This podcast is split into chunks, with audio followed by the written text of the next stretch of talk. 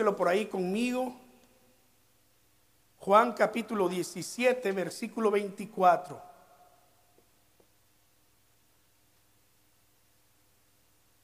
He titulado a esta serie Jesús oró por ti. Y es que esta es la oración. Juan 17 es la oración que Jesús hizo por sus discípulos y por todos aquellos que habríamos de creer en Él en algún momento. Y yo me he atrevido a decir que en esa noche que Jesús estaba orando en Juan 17, Él vio tu rostro allí. Él te conoció por nombre, porque es lo que dice la escritura, Él nos conoce por nombre. Dice su palabra que Él tiene su nombre esculpido, en, eh, tiene nuestro nombre esculpido en su mano. Él nos conoce a la perfección. Y lo que vamos a ver hoy nos va a, ayudar a, entender un poquito cómo esto eh, eh, en realidad fue posible. A nosotros se nos hace así como que, wow, ¿A poco sí? No, no creo. Pero esa noche Jesús estuvo orando por sus discípulos y oró por todos los que habrían de creer en sus discípulos, por la palabra de ellos, que habían de creer en Él, por la palabra de sus discípulos. Y ahí estábamos tú y yo. Ahora recuérdame cuáles fueron algunas de las peticiones que el Señor Jesús hizo aquí en Juan 17. Ya las prediqué en los domingos pasados. Una de ellas fue guárdalos, guárdalos del mal, ¿verdad? La otra fue,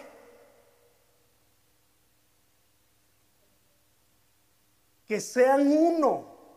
Hablando de la unidad, y aplicábamos esto no solamente a nivel de, de iglesia, de congregación, pero principalmente como familias.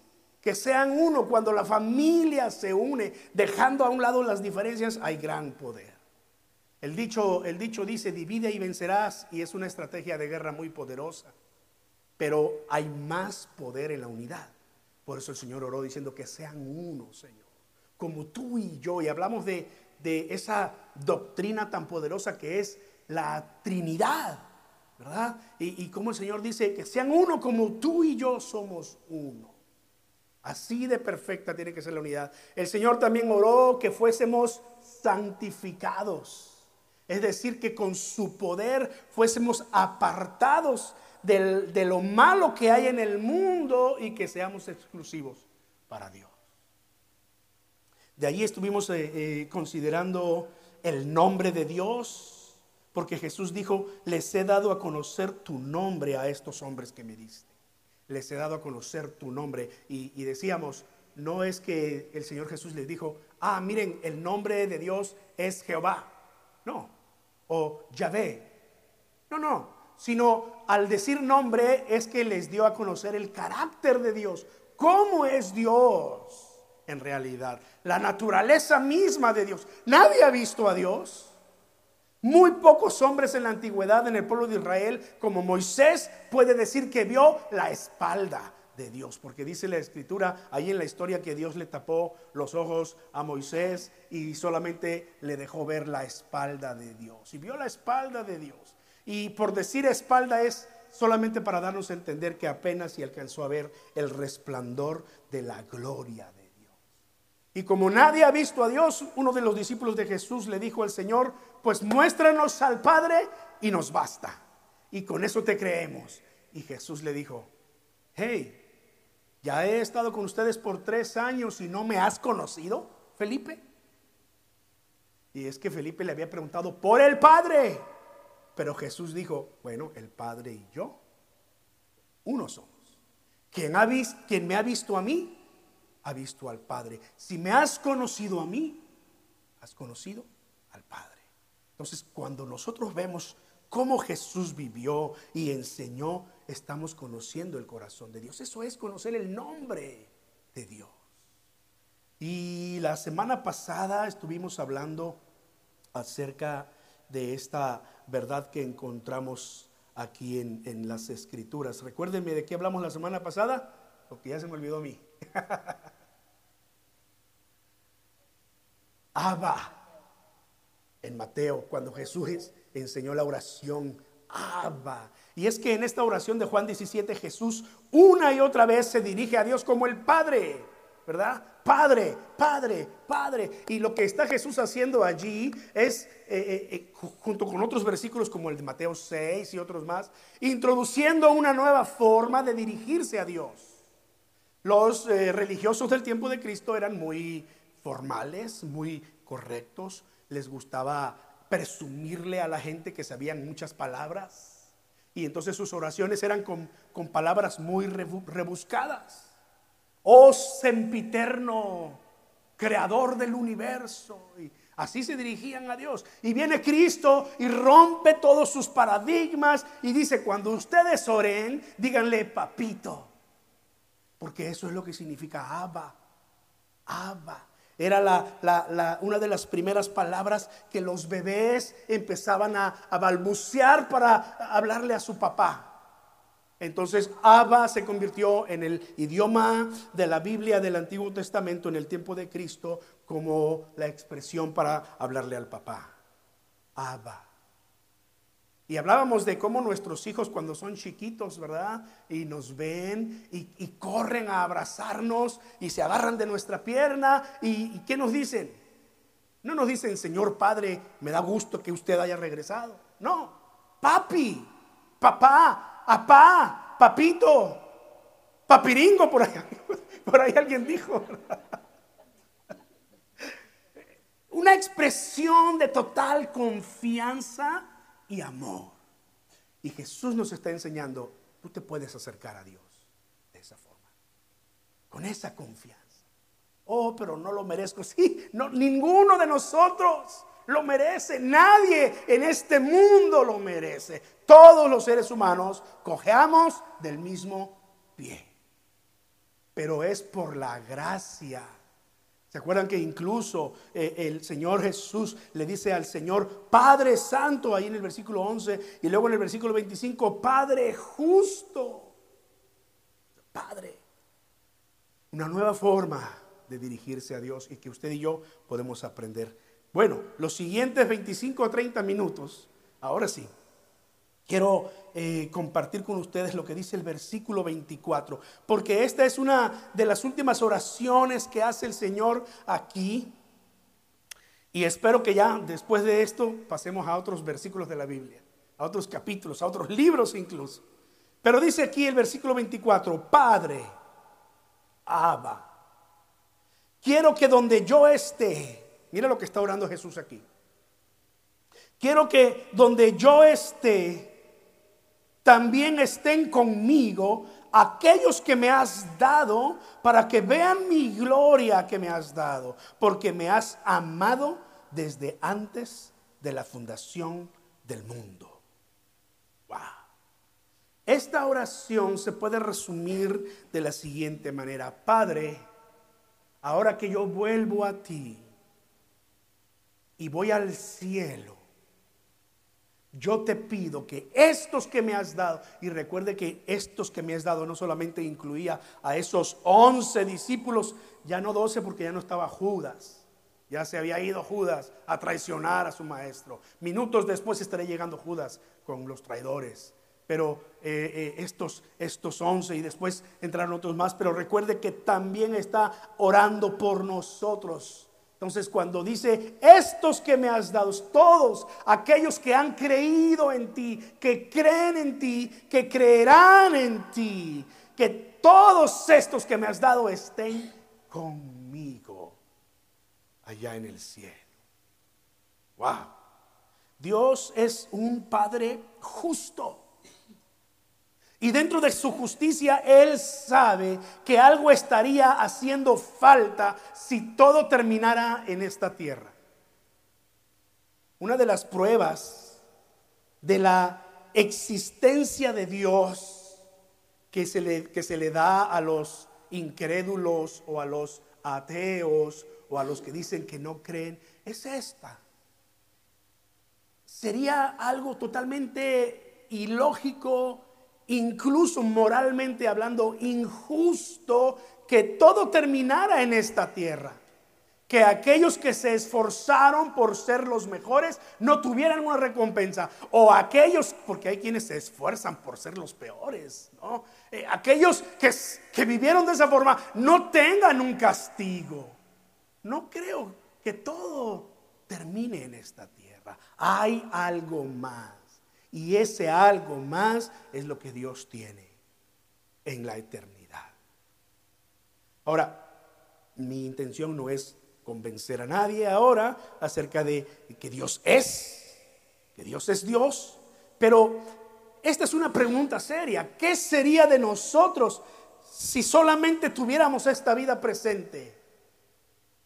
¿Qué sería de nosotros si al morir todo terminara por completo y no hay nada más allá? Pues Pablo lo dijo así, dice, si no hay resurrección, si Cristo no resucitó, entonces nadie va a resucitar. Y si no hay resurrección, pues qué caso tiene que te esfuerces en vivir una vida moralmente hablando correcta, espiritualmente hablando eh, eh, correcta. ¿Qué caso tiene? Dice Pablo, eh, comamos y bebamos porque mañana nos moriremos y no hay más. Pero dice Pablo, allá en 1 Corintios 15, lo cierto es que Cristo resucitó. Y cuando Cristo resucitó lo hizo como una promesa para que un día también nosotros resucitemos para vida eterna. Este es el punto de la enseñanza aquí. Su oración fue para que la obra que él estaba a punto de ir a hacer a la cruz tuviera su fruto en la salvación de la humanidad, pero también en la vida eterna. No todo se termina aquí sino que tenemos la esperanza de una vida eterna. Aquellos que me has dado, te pido, Señor, que estén conmigo. Ahora, pero hay algunos matices aquí. Déjame ir de atrás otra vez hacia adelante. Hacerlo de la última parte del versículo 24 hasta la primera parte del versículo. Porque dice aquí, quiero que donde yo esté, también estén conmigo aquellos que me has dado, para que vean mi gloria, para que vean mi gloria, porque me has amado desde antes de la fundación del mundo. Muy bien, hablemos de la gloria de Jesús, para que vean mi gloria. ¿De qué está hablando el Señor Jesucristo? Hablar de la gloria de Jesucristo es hablar de su eternidad y es hablar de que Jesucristo es uno con el Padre y con el Espíritu y por lo tanto es Dios y como es Dios es eterno. Mira cómo empieza el capítulo 17. Jesús habló estas cosas y levantando los ojos al cielo dijo, Padre, la hora ha llegado. Glorifica a tu Hijo para que tu Hijo te glorifique a ti Así como le diste autoridad sobre todo hombre para que dé vida eterna a todos los que le has dado. Capítulo 17, primeros versículos. Versículo 3. Y esta es la vida eterna, que te conozcan a ti, el único Dios verdadero, y a Jesucristo a quien has enviado. Yo he, yo te he glorificado en la tierra, habiendo acabado la obra que me has dado que hiciera. Ahora pues, Padre, Mira cómo está orando. Glorifícame tú en tu misma presencia con la gloria que yo tenía en tu presencia antes que existiera el mundo. Cuando yo leo este versículo, mi cerebro simplemente explota ahí. A ver, a ver, a ver, a ver, espérame. ¿Qué está diciendo Jesús aquí? ¿Qué está diciendo Jesús aquí? Ya hemos dicho que Jesús es Dios, es uno con el Padre, es la misma esencia del Padre y del Espíritu. Pero vamos a ver estos textos que nos ilustran un poquito más lo que está haciendo Jesús aquí. Si tienes tu Biblia cerca allí y quisieras buscarlo conmigo, ven a Filipenses capítulo 2. Estoy seguro que has escuchado este versículo, estos versículos en otra ocasión. Filipenses capítulo 2, versículos 6 al 11. Pablo está hablándole a la iglesia y le está diciendo que debemos ser humildes, que debemos amarnos unos a otros, que debemos, no debemos ser altivos, sino considerar a todos por iguales. Es más, considera a los demás como superiores a ti mismo. Esa es la verdadera humildad, ¿verdad? Eh, entonces, eh, Cristo está hablando de, de, ese sentir y dice después, versículo 5, haya en ustedes ese sentir, esa manera de pensar que hubo en Cristo Jesús. Y mira, Pablo va a desarrollar aquí una doctrina de Jesucristo desde la eternidad, desde, en la perspectiva de la eternidad. Dice versículo 6, existiendo en forma de Dios. Otra versión, más correctamente hablando, dice, siendo en forma de Dios. Tal vez es la, versión que tú tienes siendo en forma de Dios. ¿De quién está hablando? De Jesucristo. El mismo que dice, glorifícame al lado tuyo con aquella gloria que tuve contigo antes de la fundación del mundo. Pablo entonces va a, escribir esto. Siendo en forma de Dios, él no consideró el ser igual a Dios como algo a que aferrarse, sino que se despojó de sí mismo tomando forma de siervo, haciéndose semejante a los hombres. Y hallándose en condición de hombre, se humilló a sí mismo, haciéndose obediente hasta la muerte y muerte cruz. ¿Qué está diciendo Pablo aquí? Sencillo. Jesucristo, uno con el Padre, uno con el Espíritu. Él es el Dios trino desde la eternidad y hasta la eternidad. Él no tuvo principio ni tiene fin. Él es el Dios eterno. Y en el principio, dice, Él estando en forma de Dios, siendo en forma de Dios, se despojó a sí mismo. Dejó su trono y su corona dejó la majestuosidad de un rey. Está rodeado de ángeles que lo alaban día y noche. Está rodeado de querubines que continuamente le dicen santo, santo, santo, que lo adoran, que lo sirven. Imagínate la, la, corte de un rey en donde el rey está sentado en su trono de oro con unas uvas, unas manzanas a su lado, agüita fresca y los esclavos a su lado soplándole, ¿verdad? Así me, así me lo imagino yo, la corte celestial. Y ahí están los ángeles soplándole, pero en vez de soplándole con las alas y adorándolo. Él estaba en su gloria, pero dice, se despojó a sí mismo. No le importó ser Dios. Sabía que había que cumplir un plan, el plan de la salvación de la humanidad. Y la única manera era venir entre nosotros, nacer como nosotros, morir, resucitar al tercer día. Entonces dice Pablo, no era algo a lo que él se aferrara, se despojó a sí mismo y tomó forma de siervo, tomó forma humana. Y, de eso hablamos en la Navidad, ¿no? Cuando Jesucristo deja el cielo y se encarna y nace como un bebé. Dejó su gloria y descendió a la miseria humana porque no nació en un palacio, nació en un pesebre. No nació oliendo a rosas, ni a nada de, de lo bonito. Nació entre estiércol de vaca y de borrego. Porque eso es un pesebre, ¿no? Donde los animales duermen, donde los animales se alimentan. Allí estuvo José y María y ahí nació Jesús. ¿Ven cómo estamos hablando de la gloria de Dios que dejó para venir?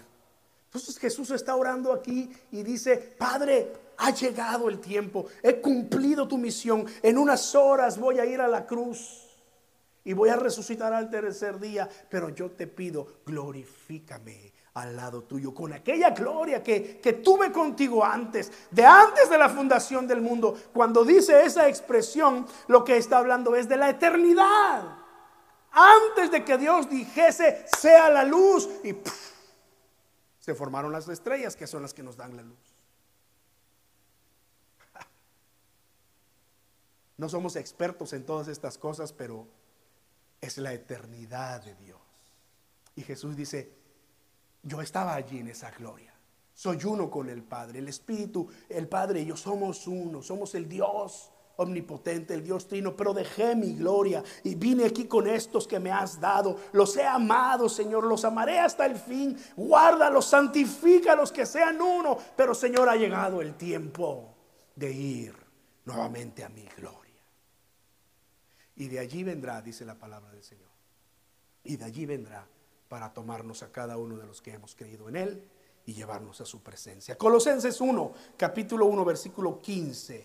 Si está en Filipenses, entonces el siguiente libro de la Biblia, unas cuantas páginas, capítulo 1, versículo 15 al 17, está hablando de Cristo aquí.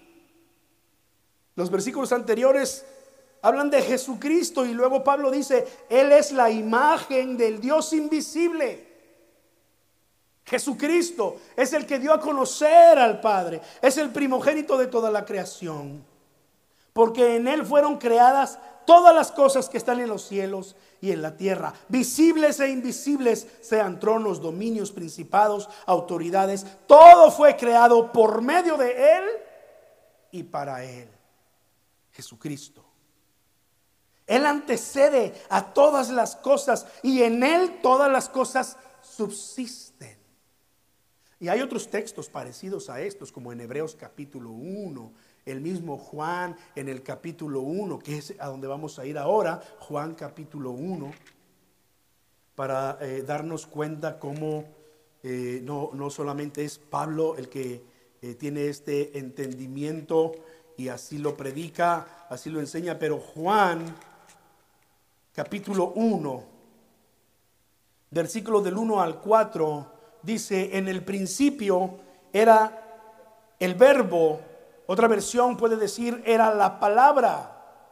Otra versión, todavía más técnica, puede decir, en el principio era el logos, que significa palabra. Logos significa palabra en el griego en que fue escrito el Nuevo Testamento. En el principio era el verbo, la palabra. Y la palabra era con Dios. Y la palabra era Dios. ¿De quién está hablando aquí? ¿Quién es la palabra? ¿Quién es el verbo? Seguimos leyendo, seguimos leyendo. Versículo 2.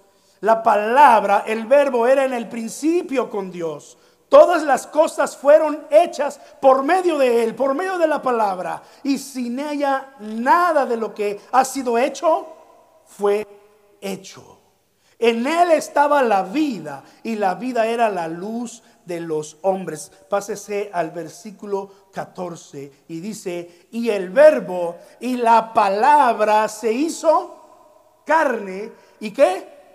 Habitó entre nosotros y dice Juan, y vimos su gloria, contemplamos su gloria como la gloria del Hijo único del Padre, lleno de gracia y de verdad. Jesús la gloria que tuvo con el Padre, dice, Padre, ha llegado el tiempo. Glorifícame al lado tuyo. Vuelvo a la gloria que tuve contigo antes que el mundo fuese, es decir, en la eternidad. Esta es la gloria de Jesús.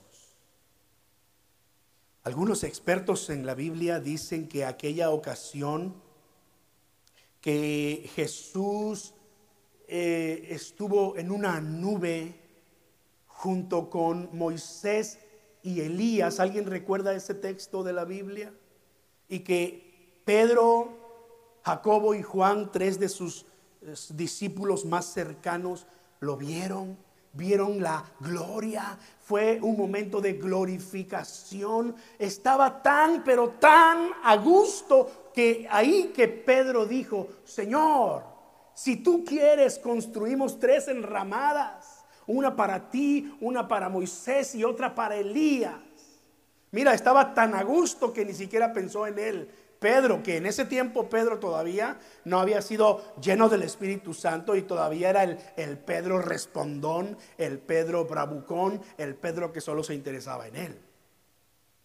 También estaba allí que Pedro no quiso eh, eh, nada para él, tres enramadas para Jesús, porque estaba experimentando la gloria de Dios, la gloria de Jesús. Pero ese momento terminó y Jesús les dijo, bien muchachos, volvamos a nuestra realidad. Los biblistas dicen que, que ese fue un momento en el que Jesús estuvo, por decirlo así, disfrutando de su gloria antes de ir a la. Gloria a la que después iba a regresar.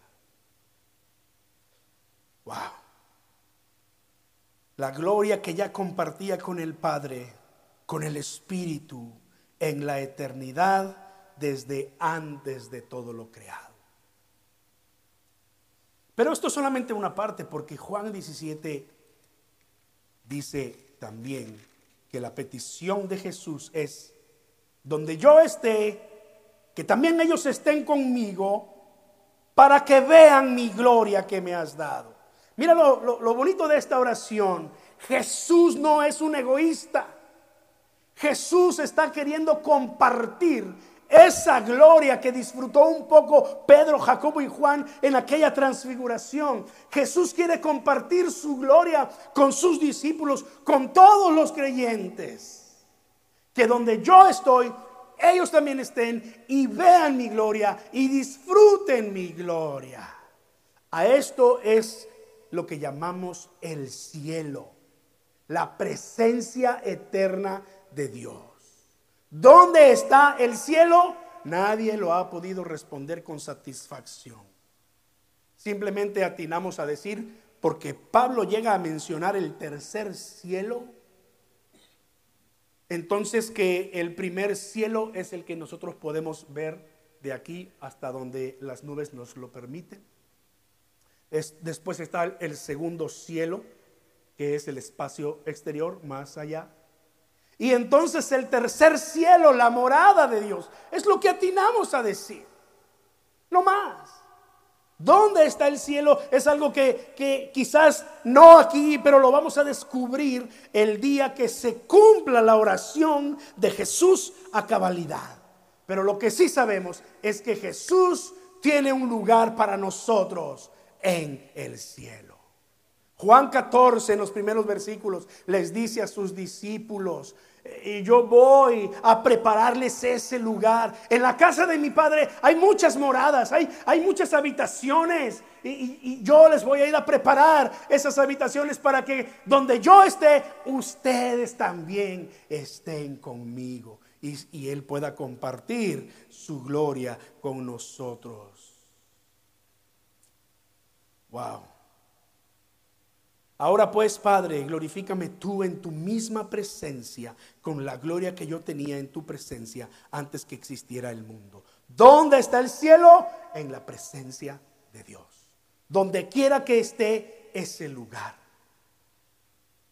Romanos 8:34 dice que Cristo es el que murió, mas aún el que también resucitó quien además está sentado a la diestra del Padre, quien también intercede por nosotros.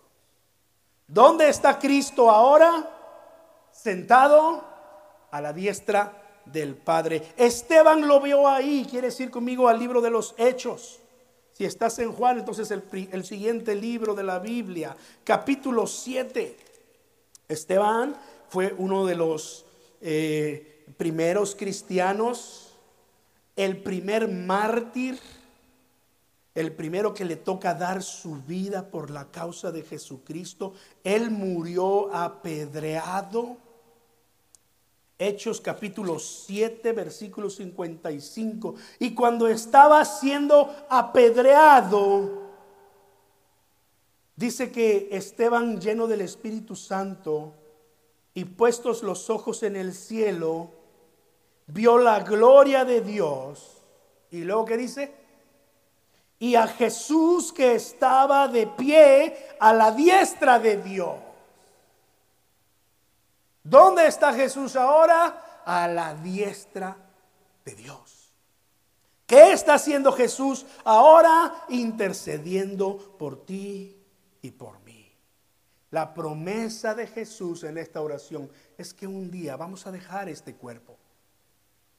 Ya sea que muramos o ya sea que su, segunda venida ocurra y tú y yo estamos vivos todavía, pues vamos a ser transformados. Pero vamos a dejar este cuerpo que es débil, este cuerpo que se enferma con facilidad, este cuerpo que envejece, que se cansa.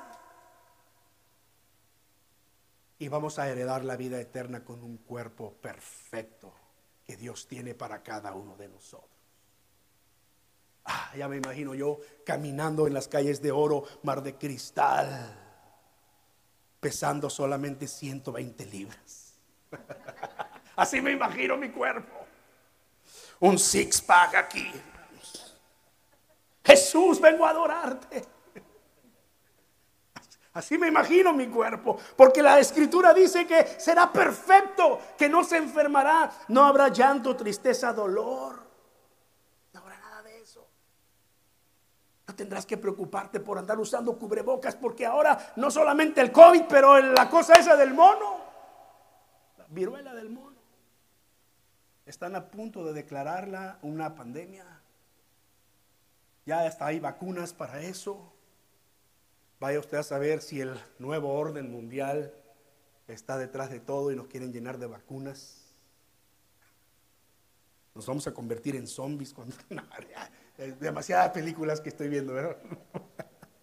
Segunda a los Corintios 5, terminamos por aquí ya con un par de versículos más, tres versículos más. Segunda a los Corintios 5, 1 dice, porque sabemos que si nuestra casa terrenal, se está refiriendo a este cuerpo débil, esta tienda temporal se deshace, tenemos un edificio de parte de Dios, una casa no hecha de manos, eterna en los cielos.